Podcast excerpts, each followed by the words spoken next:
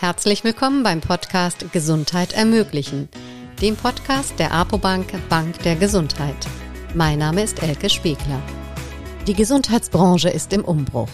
Die Digitalisierung wird sowohl von politischer Seite als auch von den Patientinnen gefordert. Wie sehen das die jungen Ärztinnen? Wie wichtig ist ihnen die Digitalisierung? Dazu haben wir uns heute einen Gast eingeladen, der diese Frage mit Sicherheit beantworten kann. Uns zugeschaltet ist Max Tischler. Er ist Facharzt für Dermatologie, Sprecher beim Bündnis Junge Ärzte, Medical Director bei Online Doktor. Darüber hinaus ist er stellvertretender Vorsitzender des Arbeitskreis Junge Ärzte der Ärztekammer Westfalen-Lippe und auch stellvertretender Vorsitzender im Hartmann-Bund Westfalen-Lippe. Hallo Max, ich freue mich sehr, dass du das Interview trotz deines vollen Terminkalenders möglich gemacht hast. Herzlich willkommen. Ja, hallo Elke, vielen Dank äh, für die Einladung. Ja, Max, du wirst den meisten Hörern, die sich mit dem Thema junge Ärzte und Gesundheitspolitik beschäftigen, als Sprachrohr der jungen Ärzte bereits bekannt sein von vielen Veranstaltungen und Veröffentlichungen. Wie ist es denn dazu gekommen? Also wie war denn dein Weg? War es immer schon dein Ziel, Arzt zu werden? Ja, das muss ich schon sagen. Also ähm, ich äh, habe, äh, ich sag mal, das Privileg, äh, zwei Eltern äh, zu haben, die beide Ärzte sind. Mein, mhm. Wir beide, beide gerade die Praxis abgegeben. Mein Vater ist Hausarzt, meine Mutter ist Gynäkologin, beide niedergelassen. Und von daher war natürlich immer am Frühstückstisch oder auch am Wochenende das Thema ähm, Praxis, Arzt sein, ähm, auch äh, eben in der eigenen Praxis tätig zu sein, für mich ein Bestandteil meines Aufwachsens, meiner Jugend. Mhm. Ich kann mich an so Erlebnisse erinnern, dass wir auch mal das, das Wartezimmer gestrichen haben als wirklich kleine Kinder. Und ähm, ich fand das immer cool. Ne? Jeder, jeder will ja dann doch vielleicht mal das machen zu einer gewissen Zeit in seinem Leben, was der Papa macht. Und mhm. das war bei mir natürlich auch so. Und bei mir ist das auch geblieben. Und ähm, das hat sich auch fortgeführt bis zum Abi, wo ich dann, äh, dann auch tatsächlich so einigermaßen den Schnitt kriegte, um äh, Medizin studieren zu können. Und äh, so ist das dabei äh, geblieben. Mhm. Und so freue ich mich heute wirklich auch selber Arzt sein zu können. Und äh, was hat dich an der Dermatologie gereizt? Ja, irgendwann muss man sich im Studium überlegen, was man macht. Und ich wollte eigentlich mhm. erst Orthopäde und Unfallchirurg werden und habe da auch meine ersten zwei Formulaturen gemacht. Aber ähm, irgendwann habe ich dann so gedacht, oh, mit dieser Idee der eigenen Praxis, wo ich auf jeden Fall hin will, auch noch heute hin will, da hat sich nichts dran geändert.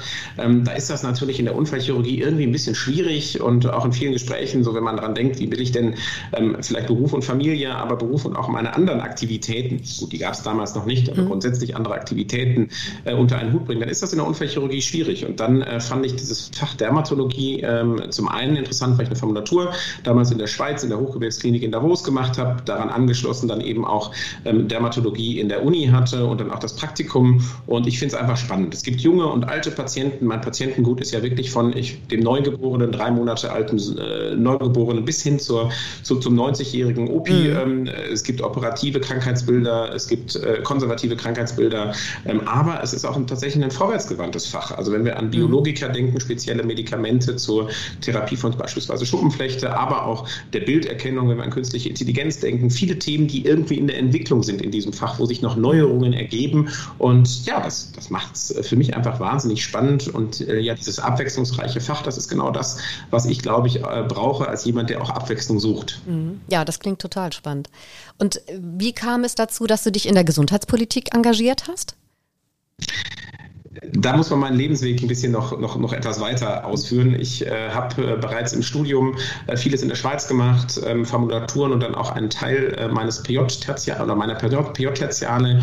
Und äh, ich habe dann auch in der Schweiz in der Chirurgie angefangen zu arbeiten. Das hat sich damals über einen Freund ergeben, der sagte, die Klinik ist ganz gut. Und ich dachte mir, so ein bisschen Notfallerfahrung und ein bisschen auch Notaufnahmenerfahrung ist gut. Und ähm, ich hatte aber immer im Hinterkopf, Derma zu machen weiterhin. Und dann kam ich zurück nach Deutschland äh, in die Märkischen Kliniken in Lüdenscheid Zeit und man merkte, da waren doch viele Dinge einfach anders, ähm, was die Einarbeitung betrifft, was aber auch die technischen äh, Voraussetzungen betrifft, auch das Untereinander, auch das, die Zusammenarbeit mit, mit anderen Fachabteilungen. Ähm, ich will nicht per se sagen, dass das schlecht war, aber es war anders ähm, und es war vielleicht auch nicht so strukturiert und ähm, ich habe dann erkannt, ich kann mich ja nicht nur beschweren, ich kann nicht nur zu Hause bei meinen Eltern sagen, was mir alles irgendwie nicht gefällt oder auch was mir gut gefällt, ähm, das aber nicht irgendwie weitergeben und mich mhm. da auch selber engagieren und ich, ich finde es immer doof, wenn man selber meckert, aber nichts tut. Ja, und so habe ich ich äh, dann irgendwie geguckt, wo kann ich mich engagieren, dann auch mit der Idee der Niederlassung irgendwie den Hartmann-Bund gefunden und dann, naja, dann kommt das eine zum anderen. Es war mhm. dann so, dass ich ein nettes Bild von jungen Ärzten eben in, äh, im Hartmann-Bund-Magazin auf der Homepage ähm, dann gesehen hatte und dann einfach ganz stupide eine E-Mail an den Hartmann-Bund geschrieben habe und gefragt, wie kann ich mich da engagieren. Kam das eine zum anderen, so bin ich zur Ärztekammer gekommen und ähm, über dann eben ein Netzwerk von jungen Ärzten, was es auch gibt. Ich bin, du hast das zwar schön gesagt, mhm. dass ich einer der wahrzunehmenden jungen Ärzte bin, aber es gibt ja noch ganz, ganz viele andere, die sich engagieren. Und ähm, ich glaube, wenn man alle zusammennimmt, so ist es auch bei mir gewesen, haben wir ein sehr, sehr gutes Netzwerk. Und über dieses Netzwerk bin ich auch zum Beispiel zum Bündnis Junge Ärzte gekommen und ähm, ja auch zu den anderen Aktivitäten, die ich noch mache. Und ähm, ich denke, das ist auch ein gutes Zeichen, was man nach draußen senden muss. Man muss halt nicht nur reden oder man darf nicht nur reden, sondern man muss es auch umsetzen, ja. auch machen und Impulse setzen. Ja, aber du bist ja, glaube ich, nicht nur mir aufgefallen, sondern ähm, das Handelsblatt hat dich Anfang des Jahres als digital affin Innovationstreiber bezeichnet. Ähm, das finde ich äh, richtig cool und ich frage mich, äh, siehst du dich denn auch so und, und äh, ja, wie wird man das? Also ich sag mal, mich ein bisschen engagieren, Gesundheitspolitik machen ist eine Sache, aber dieser Titel äh, ist ja nochmal äh, eine andere Sache. Genau, ich glaube, für junge Ärzte ist es grundsätzlich schwierig zu sagen, wie engagiere ich mich erstmal. Da können wir vielleicht später nochmal darauf zu sprechen, was man da machen kann. Aber äh, wie ist es zum digital affinen Innovationstreiber gekommen? Also als digital affin würde ich mich in jedem Fall bezeichnen. Mhm. Ähm, ich, ich, mag das, ich mag, wenn es funktioniert und ähm, bin privat, sind wir, glaube ich, aber alle auch unter der Ärzteschaft gut ausgestattet technisch. Und ähm, dann kommen wir in die Praxen oder Kliniken und dann müssen wir teilweise mit, mit Hardware, aber auch teilweise Software arbeiten, ähm, die einfach veraltet ist. Und ähm, das, das passt natürlich nicht gut zusammen. Und da müssen Innovationen eben auch äh, in den Markt gebracht werden. Da muss auch die Umsetzung gestaltet werden. Und mhm. ähm, das hat mich, wie gesagt, immer ein bisschen gestört. Und der Innovationstreiber ist, glaube ich, so ein bisschen durch der, der Corona-Pandemie geschuldet. Klar habe ich auch früher mich schon engagiert, aber vieles, was sich jetzt einfach in, ähm, ja, in die digitale Welt äh, verschoben hat, auch wie wir hier den Podcast aufnehmen ähm, mhm. oder wie wir halt äh, Konferenzen über Teams oder Zoom machen, ähm, das sind alles Dinge, um die habe ich mich früh gekümmert. Ich habe früher auch einfach da gesagt, das, das müssen wir umsetzen ähm, und das, das, wieso können wir das in anderen, in anderen Fachbereichen, in anderen Berufen machen, aber nicht in der Medizin. Ähm, und äh, ich glaube, da hat die, ähm, ja, da hat die Corona-Pandemie einiges äh, geschafft und vorangetrieben, was manchmal als Brennglas oder Beschleuniger bezeichnet wird, was mich dann auch nach vorne, äh, vorne positioniert hat, weil wir einfach vom Bündnis Junge Ärzte, das bin ja nicht nur ich, sondern eben meine Kollegin Mira Fassbach, auch die anderen 24 ähm, weiteren jungen Fachgesellschaften und Berufsverbände, wir haben uns alle da früh aufgestellt, haben früh mhm. eben auch gesagt, was ist Digitalisierung und wie soll Digitalisierung in der Medizin für uns funktionieren in der Zukunft. Und ähm, ich glaube, das hat dann ähm, das eins zum anderen gebracht und äh, so ist dann äh, eben dieser wirklich schöne Artikel, dieses wirklich schöne Porträt entstanden. Mhm. Also das, das heißt, dann brauchen wir gar nicht nachfragen, äh, wie die jungen Ärztinnen die Digitalisierung sehen. Sie ist ihnen wichtig, äh, das hast du jetzt gerade nochmal bestätigt. Und ähm, dem Bündnis junge Ärzte ist das Thema auch wichtig, aber was könnt ihr denn konkret machen? Ich meine, die Rahmenbedingungen sind ja doch vorgegeben. So ganz frei kann man ja gar nicht agieren. Und wie, wie macht ihr das in, in diesem Umfeld? Also was sind da eure Forderungen? Was muss passieren, damit es da wirklich nach vorne geht? Ich glaube, du hast da gerade einen ganz, ganz wichtigen Punkt gesagt, dass man nämlich irgendwie die Rahmenbedingungen sind alle vorgegeben und man kann nicht frei denken. Und ich glaube, da setzen wir uns als junge Ärzte ähm, vielleicht mit den Themen anders auseinander und da setzen wir uns auch von ab, dass wir einfach sagen, wir müssen jetzt einfach mal frei denken und sagen, wie wollen wir es denn haben? Natürlich ist da eine ganze Menge Wunschdenken dabei. Man muss das einfach so sagen, weil wir als junge Ärzte natürlich nicht eine 40-jährige Erfahrung im Gesundheitswesen haben. Ähm, und wenn wir an das Studium denken, ist natürlich die Gesundheitsökonomie beispielsweise quasi jetzt auch nicht der, der Kernpunkt, auch nicht die, äh, die Gesundheits-IT oder IT-Strukturen. Ähm, deswegen sind natürlich so Themen äh, da, wo man sagen muss, wir können uns was wünschen als junge Ärzte und dann muss man das natürlich gucken, ob man das in den Rahmenbedingungen ähm, eben auch äh, umsetzen kann. Aber es sind vielleicht auch einfach äh, äh, wichtige Impulse und diese Impulse, wie, wie, setzen wir die, wie setzen wir die um, wie bringen wir die in die, in die Diskussion, in die, in die gesellschaftliche Diskussion. Das sind zum einen natürlich Umfragen. Das Bündnis Junge Ärzte gibt es seit 2013. Ähm, dort werden, äh, wurden zum Anfang viele Umfragen gemacht zum Thema Assistentenstatus. Also wie geht es den äh, jungen Ärzten? Ähm, wie sehen sie Weiterbildung? Wie gut funktioniert die Weiterbildung? Wie gut funktioniert Familie und äh, Arbeit, aber auch Forschung und, äh, und die Arbeit im Krankenhaus oder der Praxis? Und mittlerweile sind es halt eben dann eher auch äh, Digitalisierungsumfragen. Wir haben eine große Digitalisierungsumfrage gemacht zusammen mit dem Fraunhofer Institut. Ähm, und da ist erstmal positiv zu werten, dass ähm, über 85 Prozent gesagt haben, dass ähm, Digitalisierung Digitalisierung uns den Alltag erleichtert und deswegen können wir so auch für die jungen Ärzte sprechen. Was sind unsere Forderungen im Konkreten?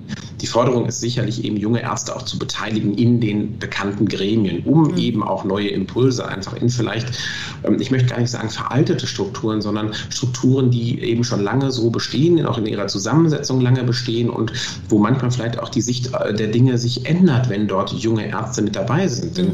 ähm, ich glaube, wir Jungen können von den, von den, von den etablierten äh, Ärztinnen und Ärzten lernen, äh, wie das System funktioniert, auch wie ähm, äh, komplexe Dinge im System abbildbar sind. Und wir Jungen können halt eben dann auch diesen, sei es digitalen Aspekt, aber auch vielleicht den, den, die, die neue Arbeitseinstellung, dass mhm. man sagt, Work-Life-Balance ähm, ist ein Thema, aber eben auch ähm, Teilzeitarbeiten äh, ist, ein, ist ein Thema, auch flexible Arbeitsbedingungen, vielleicht auch sowas mal in Homeoffice-Überlegungen weiter, ähm, äh, weiter zu denken. Ich glaube, wenn man sich da einfach offen auseinandersetzt miteinander, dann ist das etwas, was sehr gut funktioniert und das ist also wirklich auch eine, ähm, eine äh, Kernforderung, die wir natürlich äh, haben, damit wir uns auch offen über ganz verschiedene Themen, mhm. insbesondere eben in Richtung des, äh, der Zukunft des Gesundheitswesens, auseinandersetzen können. Mhm.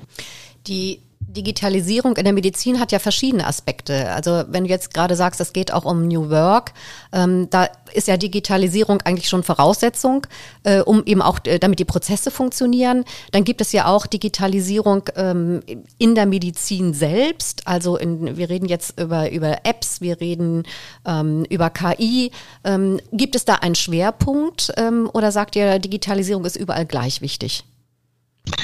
Ähm, nein, wir haben natürlich auch Schwerpunkte herausgearbeitet, wo wir wirklich sagen, aus unserer Sicht ähm, ist es da wirklich wichtig. Und da haben wir natürlich einen, einen großen Vorteil als, als Jüngere, die wir alle ja auch wirklich in Krankenhäusern und Praxen arbeiten. Also wir sind ja nun keine Gremienpolitiker, mhm. die ähm, fünf Tage die Woche ganz normal irgendwo arbeiten in einer Institution, aber wenig am Patienten arbeiten, sondern wir haben den, den Vorteil, dass wir wirklich tagtäglich am Patienten arbeiten, in der Regel ja auch noch nicht in einer Ober- oder Chefarztposition, wo wir in der Visite alles vorbereitet bekommen und natürlich ein Assistenzarzt losläuft, wenn irgendwas besorgt werden muss, der Hausarzt angerufen werden muss oder irgendwas. Wir erleben natürlich, wo sind denn die Stolpersteine? Und mhm. ähm, da ist natürlich der größte, der größte Nutzen oder die größte ähm, ja, Forderung von unsererseits, dass halt eben Groß, der Großteil der administrativen Arbeit eben ähm, äh, entfällt bzw. digitalisiert werden kann, vereinfacht werden kann, automatisiert werden kann, dass diese ähm, ja, repetitiven administrativen Aufgaben, ähm, das ständige Eingeben von ähm, Normalbefunden, sag ich mal, dass diese Dinge erleichtert beschleunigt werden, dass dafür eben äh, Zeit dann eben nicht mehr drauf geht, sondern dort Zeit frei wird, sie mit dem Patienten zu verbringen. Ich kann mich gut an Visiten, gerade am Wochenende erinnern, wo man dann so eine Station alleine visitieren muss, ähm, im Krankenhaus, wo ich vor zwei Jahren aufgehört habe. Da habe ich, ähm, ich sag mal, zwei Stunden eine Visite gemacht. Das ist schon zügig, aber ich habe mhm. danach halt ungefähr anderthalb bis zwei Stunden, also fast dieselbe Zeit damit verbracht, die Dokumentation äh, zu okay. machen. Und man kann sich entweder überlegen, das mache ich im Zimmer direkt, ähm, das kostet dann auch Zeit und das ist auch für den Patienten Patienten sehr unangenehm, wenn der Arzt dann erstmal wieder eine, die, dieselbe Zeit, wie er geredet hat, vor allem am Computer tippt. Mhm. Ähm, aber so ein bisschen anders gemacht, aber halt eben, es bleibt dabei, dass 50 Prozent ähm, äh, mit, mit administrativen Aufgaben belegt sind. Und das ist jetzt nur ein mhm. Beispiel, das ist auch, das wissen wir aus verschiedenen Umfragen, dass das ähnlich ist. Mhm. Was wir auch glauben, ist, dass eben äh, Nutzen insbesondere aus den Daten entstehen kann. Wir sammeln im Gesundheitswesen wahnsinnig viele Daten. Äh, jedes Gerät, was wir nutzen, sammelt Daten, aber es sind einzelne ja, Silos, kann man sagen. Es sind ein, einzelne Einheiten, einzelne Leuchttürme, wie auch immer, aber dass die Daten eben ähm, sinnvoll verwandt werden, sinnvoll mhm. strukturiert werden, das ist ja heute eine Fehlanzeige. Ne? Letztendlich an der, an Anmeldung im Krankenhaus werden, wird die Allergie erhoben, ähm, bei, von, der, von, der, von der Pflegekraft wird die Allergie erhoben und wir im ärztlichen Aufnahmegespräch machen nochmal dasselbe. Und wenn mhm. der Patient in einem anderen Krankenhaus war, ähm, vor drei Tagen alles gemacht wurde, dann können wir heute ähm, das maximal abtippen oder vielleicht, wenn wir Glück haben, irgendwie einscannen. Aber das sind alles auch, äh, auch Dinge, die sich verbessern müssen. Mhm. Auch sehen, dass wir sagen müssen, die Kommunikation Kommunikation untereinander, sei es unter Ärzten, aber auch eben ähm, mit den anderen Gesundheitsfachberufen muss sich verbessern. Ich kann heutzutage maximal irgendwie, wenn ich jetzt an meine Praxistätigkeit denke, mit dem Telefon agieren, ich kann mit dem Fax agieren oder heute, man muss es ja dann wirklich hinter vorgehaltener Hand eigentlich sagen, mhm. wenn man sich ein bisschen besser kennt über, über eine WhatsApp-Nachricht oder so, mhm. natürlich nicht mit Patientendaten, aber dann ähm, mit äh, der Kommunikation zur Klinik beispielsweise aus der Praxis agieren, weil man die Leute kennt. Aber ähm, im Jahr 2021 müssen wir doch eigentlich eine Möglichkeit haben, und das wird ja jetzt auch zum Glück aufgebaut, aber eine Möglichkeit ja. haben, dass wir ärztlich kommunizieren können oder eben über einen Patienten ähm, gemeinsam Definitiv. kommunizieren können. Ja. Wie ist es denn ähm, die mit der elektronischen Patientenakte? Wird die da Abhilfe schaffen? Wird die helfen? Also da bin ich fest von überzeugt und da sind wir auch im Bündnis Junge Ärzte fest äh, von überzeugt. Wir haben früh schon vor ähm, zweieinhalb Monaten ist es, glaube ich, gewesen, einen Workshop zusammen mit der Gematik ähm, äh, gemacht und uns mhm. da einfach über die elektronische Patientenakte informiert. Ich glaube, etwas, was es viel breiter angelegt äh, geben müsste, auch von Seiten von Kammern, von Berufsverbänden, von Fachgesellschaften und von den KVen insbesondere. Mhm. Denn dort sitzen ja eben die Anwender. Das sind ja auf der einen Seite erstmal die Ärzte, auf der anderen Seite sind es auch die Patienten. Und ich glaube, beide Seiten, diese beiden Seiten haben aktuell da noch ein großes Defizit, was die Informationen betrifft. Mhm. Wir glauben, es ist ein Nutzen da. Ähm, erstmal ist es eine Möglichkeit, überhaupt mal Daten zentral zu speichern. Mhm. Ähm, wir werden auch sehen, wie das in Zukunft äh, funktioniert und wie die, diese Daten weiterentwickelt werden. Es sind viele gute Ideen dabei. Mhm. Ähm, wir dürfen keinesfalls jetzt sagen, okay, wir entwickeln sie jetzt einmal im Jahre 2021, wobei der Stand ja jetzt nicht 2021, sondern ein paar Jahre davor ist mhm. und dann entwickeln wir nicht weiter, denn, sondern wir müssen da frühzeitig jetzt auch ähm, uns überlegen, wie sieht das denn im Jahr 2025 und wie soll es spätestens im Jahr 2030 aussehen. Und da sehe ich so Themen wie, ähm, dass das alles natürlich über Mobilgeräte machbar sein muss. Klar. Wofür brauchen wir heutzutage noch bitte die Elektron äh, die äh, elektronische Gesundheitskarte, ein Relikt mhm. der ähm, Jahrtausendwende, wenn ich mich richtig erinnere. Also mhm. da war ich noch irgendwo in der neunten Klasse meiner, meiner Gymnasialzeit.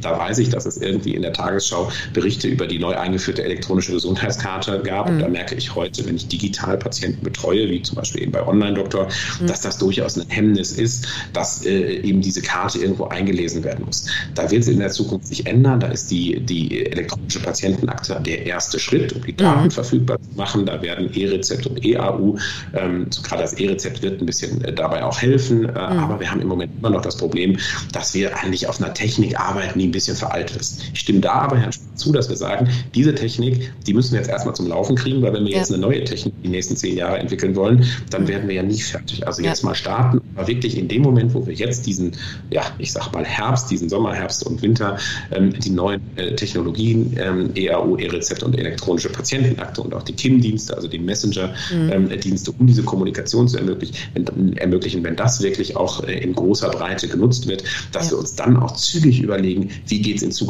in Zukunft weiter. Da weiß ich, dass die Gematik schon ähm, die Überlegungen zu hat. Ich würde es mir da einfach wünschen, dass ein bisschen mehr Kommunikation und auch vielleicht Austausch nochmal in Richtung der Ärzteschaft äh, stattfindet. Das mhm. Betrieben könnte, glaube ich, an der einen oder anderen Stelle noch mal ein bisschen intensiver sein. Mhm. Ähm, dann würden auch nicht so unschöne Zeitungsartikel an der einen oder anderen Stelle entstehen, ähm, wo sich Leute oder wo sich äh, Parteien überrumpelt fühlen. Aber mhm. ich glaube, wenn wir dahin uns weiterentwickeln, dann ist das ein guter Weg und äh, das müssen wir halt haben. Na? Also das, was ja. ich im Privaten alles haben kann, mhm. wieso kann ich das nicht im beruflichen Umfeld ja, haben? Auf jeden Fall. Wie heute bei jeder Software überall, wo Digitalisierung eine Rolle spielt, kann man nicht was für den Moment machen, sondern muss ja immer weiter gucken.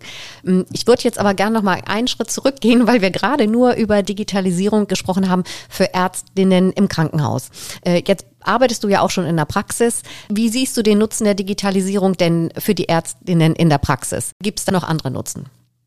Also die, die Wege sind natürlich ähnlich und auch der, der Nutzen von Digitalisierung, den würde ich jetzt nicht irgendwie aufspalten mhm. in ambulanter oder stationärer Sektor. Ich glaube, ein großer Nutzen der Digitalisierung, der auch der elektronischen Patientenakte und weitere Anwendungen ist, dass diese beiden, naja, in Anführungszeichen Sektoren näher zusammenwachsen äh, mhm. und eben der Austausch besser werden wird. Und ähm, ich erhoffe mir davon auch, dass es da nicht mehr diese Trennung gibt zwischen äh, Praxis und Klinik. Denn mhm. wenn ich über flexible ähm, Arbeitsmodelle rede, dann meine ich damit natürlich nicht nur Teilzeit Teilzeitarbeitsmodelle, sondern ich ähm, meine damit auch Modelle, wo man sagt, ein Teil verbringt man in der Klinik, ein Teil verbringt man in der Praxis und das halt ohne große Reibungsverluste, wie das, wie das heutzutage ist.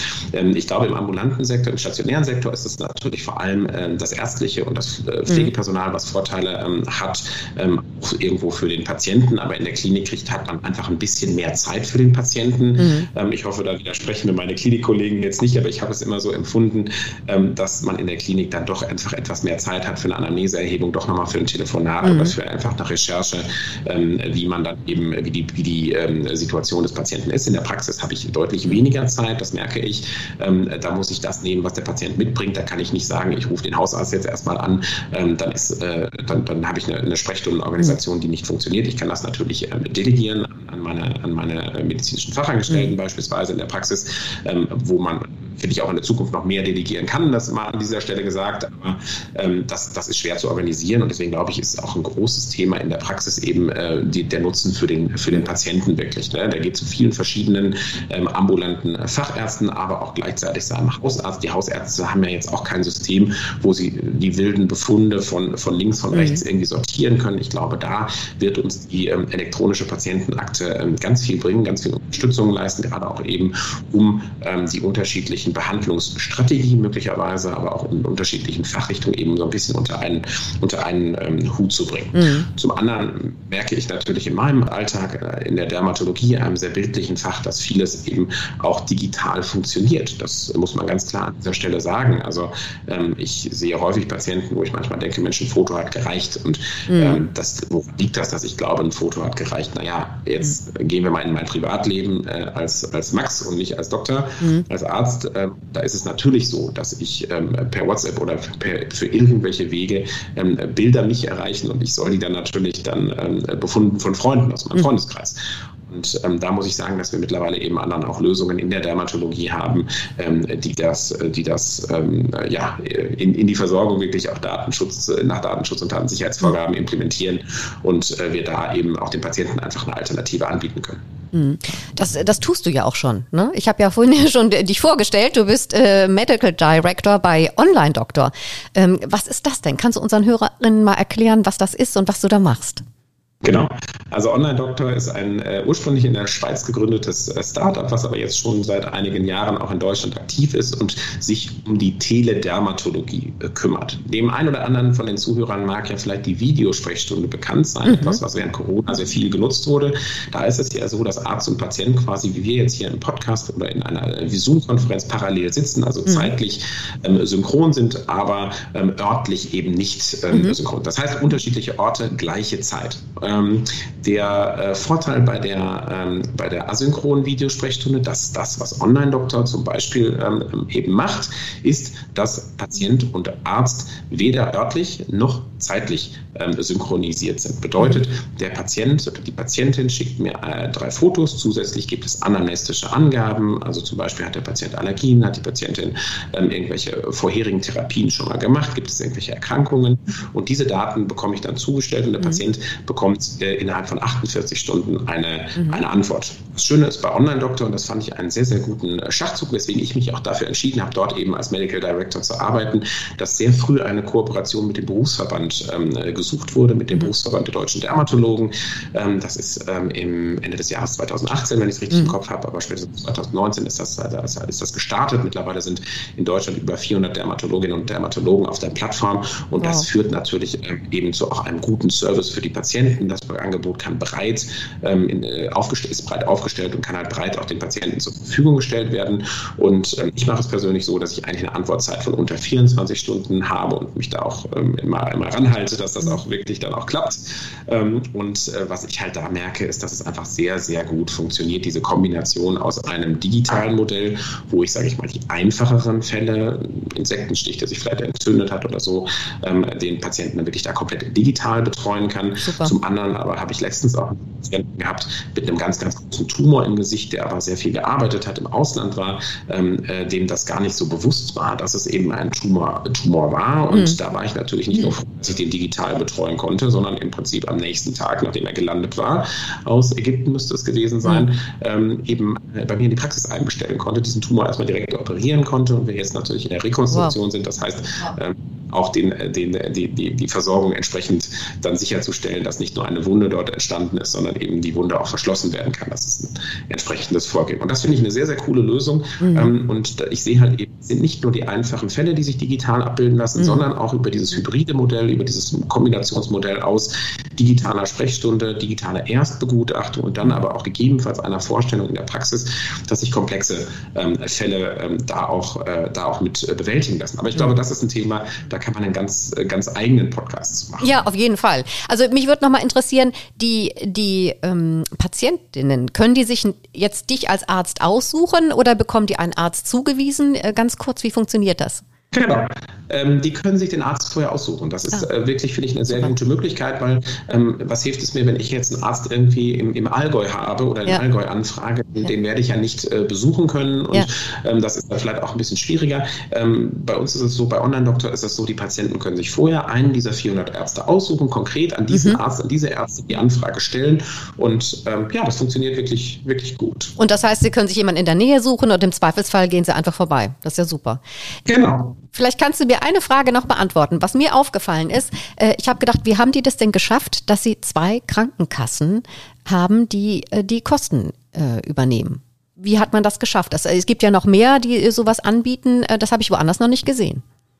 Genau, das ist sicherlich, also die privaten äh, Kosten, äh, die privaten Krankenkassen tragen das natürlich äh, bei uns komplett, also damit sind es natürlich mhm. noch viel, viel mehr. Mhm. Das ist bei den anderen Anbietern genauso. Wir haben eben das Alleinstellungsmerkmal, dass wir eben den Selektivvertrag mit der Technikerkrankenkasse und ähm, der, der HEK haben. Mhm. Und ja, ich glaube, dass, dass da, da, wie, wie funktioniert sowas? Ich glaube, dafür ist die, äh, braucht man eine gute Lösung. Und ich glaube, mhm. dieses Modell, das eben das hybride Modell, das eben ähm, viele Ärztinnen und Ärzte eben aber auch aus der Nähe der Patienten ähm, äh, zur Verfügung stehen und die Patienten sich das auch selber auswählen können und bei Bedarf eben ähm, nicht nur digital, sondern eben auch in der Praxis behandelt werden kann. Ich glaube, das ist was, was den Krankenkassen sehr gut gefallen hat. Auch diese Kooperation eben mit dem Berufsverband. Mhm. Damit wurde sich natürlich frühzeitig gut und seriös ähm, aufgestellt und das kann ich grundsätzlich nur für jedes, äh, jede Anwendung, die irgendwie was mit Digitalisierung zu tun hat im Gesundheitswesen, ähm, sich, sich früh eben mit den Anwendern auseinandersetzen. Und wenn man das mit einem Berufsverband macht, dann äh, hat man da natürlich wirklich ein breites äh, Portfolio an, an Ärztinnen und Ärzten, in unserem Fall in der Dermatologie mit dabei, sodass da dann auch diese, diese Akzente und diese, ja, die auch richtig, die richtigen Argumente mhm. bei den Krankenkassen äh, gesetzt werden können. Und also wenn ich es mir wünschen darf, würde ich, würde ich mich natürlich freuen, wenn es weitere Krankenkassen gibt, die sich da innovativ aufstellen, mhm. äh, würden und wollen mhm. ähm, und eben auch den äh, weitere Selektivverträge dann eben entstehen. Ja, also doch super. Also da komme ich auch ganz nahtlos jetzt zur nächsten Frage, weil äh, ich glaube, das ist ein schönes Beispiel dazu.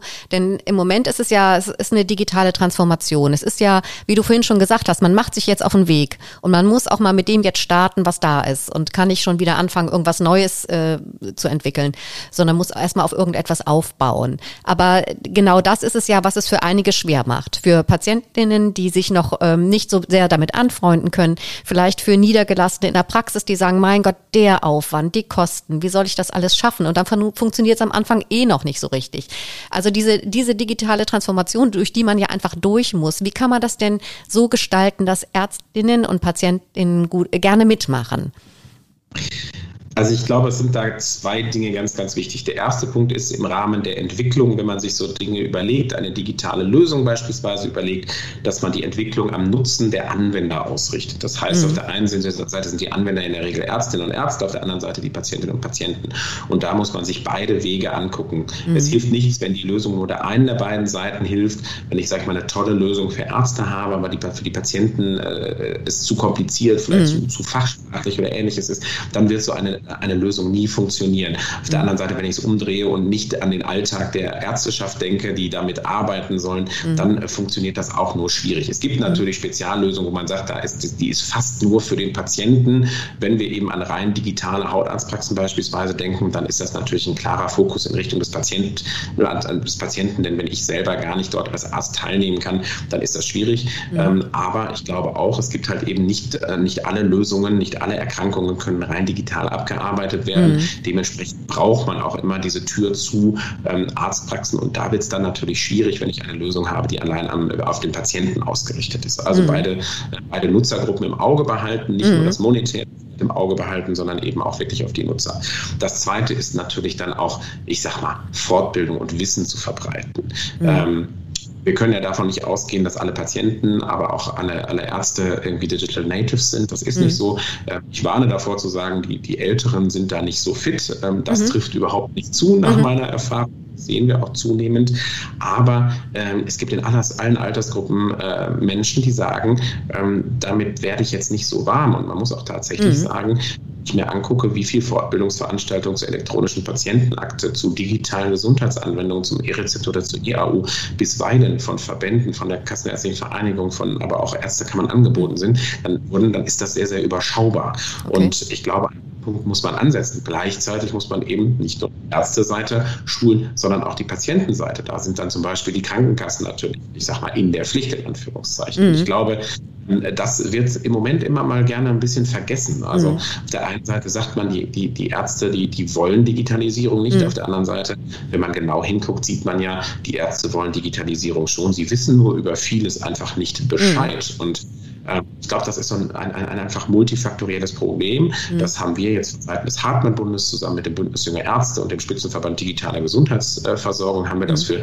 digitale, äh, für digitale Gesundheitsanwendungen, für DIGAS, für die Apps auf mhm. Rezept, mhm. haben wir das gestartet, haben da mittlerweile, ich glaube, 20, ähm, 20 Fortbildungen äh, gemacht, wo ich viel daran beteiligt war. Und mhm. da haben wir eine hohe Resonanz gehabt. Das muss man wirklich sagen. Da haben wir Veranstaltungen gehabt, digital mit 300 bis 400 ähm, Zuhörern, wow. wo man wirklich sagen sagen muss, okay, da ist ein Bedarf. Und ich ja. glaube, wenn wir das Ganze auch für eine elektronische Patientenakte machen, die wird mhm. jetzt auch demnächst interessant, dann, ähm, dann wird das genauso sein. Dann wird das vielleicht noch so mehr sein, vielleicht noch mehr sein. Aber es kann nicht sein, dass ich vielleicht so ein Angebot nur einmal im Monat mache, sondern mhm. das muss in, im Prinzip eigentlich zu jeder, äh, an jedem Tag zu unterschiedlichen Zeiten laufen, dass wirklich auf der einen Seite die, die Anwender auf Ärzteseite, auf der anderen Seite aber dann auch die Patienten, die das ja dann auch prinzipiell schon seit Januar nutzen können, eine elektronische Patientenakte, ja. aber es ja nicht wirklich tun. Das mhm. wissen wir ehrlich gesagt auch. Und da gibt es auch sicherlich die Gründe, warum Krankenkassen da auch in der Bewerbung aktuell ähm, zurückhaltend sind, weil ja. wenn ich etwas nicht nutzen kann, dann macht das keinen Sinn. Ja. Ähm, aber da müssen einfach in der Schublade jetzt die Konzepte liegen, die ich dann nur noch rausholen muss, mir nicht dann überlege, oh, jetzt ist die elektronische Patientenakte da, jetzt funktioniert auch alles, aber jetzt wissen weder die Patienten noch die Ärzteschaft weiß Bescheid, wie das denn eigentlich so genau funktionieren soll. Und mhm. eben nicht nur, ich sag mal, ich, ich für das Thema interessiert, mhm. ähm, aber im Moment ehrlich gesagt auf meiner Seite noch ein bisschen durch das äh, Patienten Informationssystem äh, gehemmt bin. Also nicht alle Ärzte können was dafür, wenn ihr, ihre elektronische Patientenakte einfach noch nicht funktioniert, sondern das liegt auch viel an den Herstellern der Informationssysteme. Mhm. Ja, jetzt klar, jetzt äh, hast du nochmal ganz, ganz klar gesagt, dass da auch etwas kommen muss, dass die Ärzte informiert werden müssen. Aber es gibt ja auch, ähm, also ich höre immer wieder auch von äh, Ärztinnen, die durchstarten wollen. Die, die haben Spaß an digital und ähm, die wollen eigentlich auch gar nicht so warten, dass ihnen jemand noch äh, mehr Informationen gibt. Was, was können die denn von sich aus machen? Wo gehen die hin? Ähm, ja, hast du da einen Ratschlag? Also ich glaube, da ist es auch wichtig, sich ein bisschen auszutauschen. Ich finde persönlich, und da bin ich auch sehr aktiv auf LinkedIn, ist eine tolle Plattform, wo man einfach viel mitbekommt, wo man äh, sehr nah am Puls der Zeit ist und zwar mhm. gar nicht mal nur in, in, in, diesem ärztlichen, in dieser ärztlichen Blase. Mhm. Man selber ist ja dann doch äh, unter seinen Kollegen dann doch immer so so ein bisschen in so einer Blase unterwegs und äh, das, das kann man so ein bisschen öffnen dort. Dort äh, mhm. folge ich zum Beispiel vielen Personen, die eben auch ähm, im, im gesundheitsökonomischen Bereich, aber auch im Gesundheits-IT-Bereich unterwegs sind, auch in Richtung äh, neuer Startups unterwegs sind, wo man einfach mal mitkriegt. Und ich finde das total spannend, mhm. ähm, wenn, wenn man dort halt mitkriegt, was, was passiert dort. Und da kann man halt eben einfach über den eigenen Tellerrand hinausschauen. Und das ist, glaube ich, auch das Learning, das ich dabei habe. Das ist ganz, ganz wichtig. Umso besser ich eben mal links und rechts schaue, umso, umso umso eher bin ich an Neuerungen dran. Und da muss ich zum Beispiel sagen, dass auch wieder der Dermatologische Berufsverband mit einem ähm, Digiderma Startup Café ähm, äh, ja, Maßstäbe gesetzt hat, muss ich wirklich sagen. Und oh. zwar haben die, der Berufsverband hat ähm, eine Reihe von Startups, die eben gerade sehr früh, teilweise in frühen Phasen, aber auch schon etablierter waren, ähm, hat im September letzten Jahres eingeladen nach Berlin zu einer mhm. Veranstaltung, wo ein Austausch zwischen dermatologischer Industrie, Ärzteschaft, Berufsverband und eben den Startups selbst selber stattgefunden hat. Mhm. Und ähm, das gleiche wird es auch in diesem, in diesem Jahr geben. Und wenn man da natürlich auch mal so einen Artikel einfach mal aufmerksamer liest, die, die Berichterstattung in den sozialen Medien verfolgt, mhm. dann kriegt man plötzlich mit, was für Lösungen es, es noch gibt. Und ich glaube, mhm. es ist gar nicht, die Lösungen sind gar nicht so wahnsinnig versteckt, wenn man sich digital interessiert und auch sagt, ich, ich investiere jetzt auch ein bisschen Zeit in die Recherche, dass man sich eben in seinem Fach auch sehr, sehr gut ähm, eben ja, sozialen Medien, LinkedIn und Co., mhm. aber eben auch über die einzelnen Berufsverbände und Fachgesellschaften in die, äh, informieren kann. Mhm. Ja gut, also wenn du einverstanden bist, würde ich dein Profil auch einfach mal in die Shownotes packen. Denn dir zu folgen ja. hilft auch schon. Da bekommt man eine ganze Menge mit. Äh, wir sind da ja vernetzt und äh, ich finde das ganz spannend, äh, da einiges mitzubekommen. Ja, herzlichen Dank. Dann äh, gibt's noch eine Frage und zwar, du hast so viel jetzt schon gemacht, bist in so vielen Projekten dabei. Gibt es denn jetzt ein aktuelles Projekt, an dem du gerade arbeitest, von dem wir noch nichts wissen? Ja, es gibt natürlich mehrere Projekte, wo ich dran arbeite. Das eine ist natürlich jetzt eben die Veröffentlichung der Digitalisierungsumfrage. Ähm, da haben wir immer mal wieder was angeteasert, ähm, aber die wird jetzt auch eben in Kooperation mit dem Fraunhofer Institut veröffentlicht und da wollen wir auch ins Ärzteblatt ähm, uns, uns im, im Ärzteblatt uns positionieren. Ähm, das ist das eine Projekt. Das zweite Projekt ist natürlich Online-Doktor, muss ich mhm. ganz klar sagen. Die Lösung ist für die Patienten aktuell schon ziemlich gut. Ähm, da gibt es sicherlich kleinere Punkte, die man verbessern kann. Ähm, auf der Ärzteseite sehe ich ehrlich gesagt gesagt, noch größere Chancen, ähm, Dinge zu verbessern.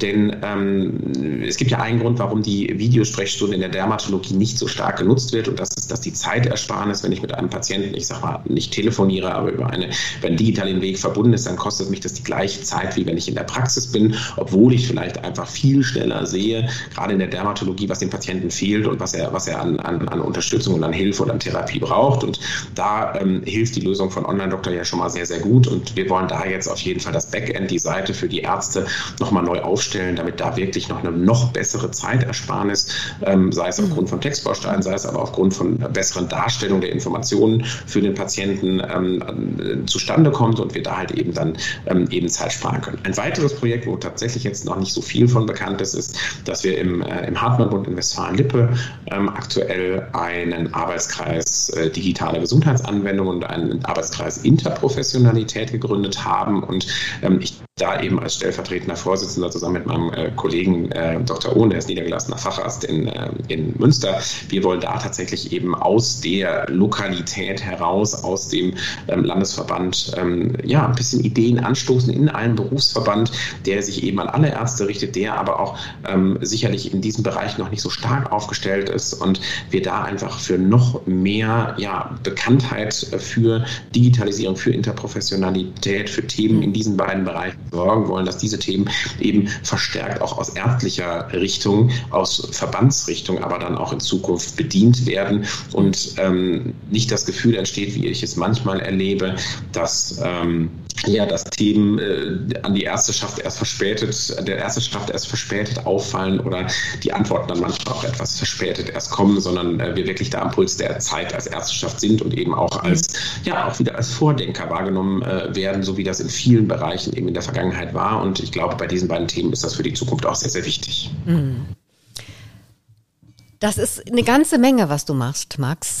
Das ist, äh, wenn man sich das anschaut, also du bist, so kommt zumindest bei mir an, Arzt aus Leidenschaft, ähm, ähm, Innovationstreiber aus Leidenschaft, ähm, Gesundheitspolitik treibst du mit voran, du möchtest mitreden, du redest auch mit.